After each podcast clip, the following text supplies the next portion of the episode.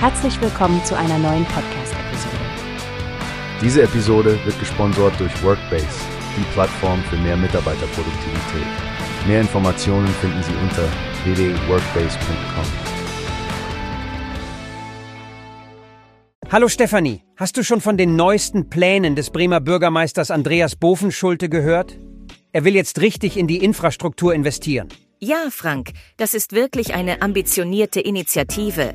Wir sprechen ja von einem Vorschlag, der ein Sondervermögen von bis zu 50 Milliarden Euro pro Jahr vorsieht, um alles Mögliche zu finanzieren, von Autobahnbrücken über die Schienennetze bis hin zur Energiewende.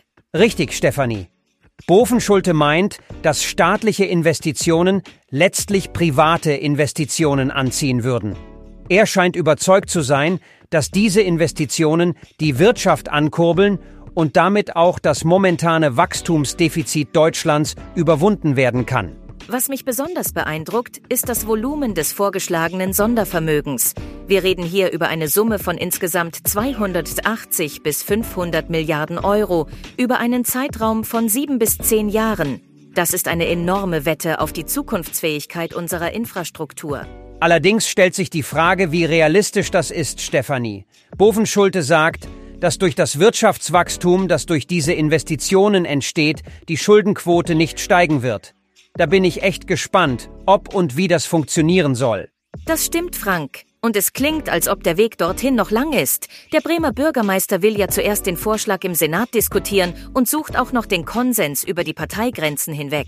Was meinst du denn, Stefanie, wird so ein großes Vorhaben Unterstützung finden, gerade in der aktuellen konjunkturellen Lage? Ich glaube, das hängt von vielen Faktoren ab, Frank. Einerseits ist ein solches Investment in die Infrastruktur sicherlich sehr verführerisch, weil es die Grundlage für zukünftiges Wachstum und Wohlstand legt. Andererseits müssen die finanziellen Mittel irgendwoher kommen und das in einer Zeit, in der die öffentlichen Haushalte ohnehin schon stark gefordert sind. Stimmt, das wird eine interessante Debatte. Aber fest steht, der Weser-Kurier wird den Vorschlag ganz genau im Auge behalten und wir natürlich auch. Danke, Stefanie, für das spannende Gespräch. Danke dir, Frank, und an alle Zuhörerinnen und Zuhörer da draußen. Bleibt dran für weitere Updates zu diesem Thema.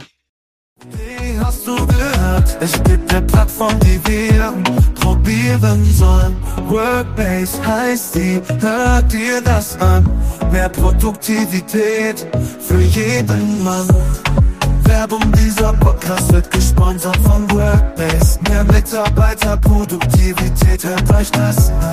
Auf www.workbase.com findest du alles, was du brauchst.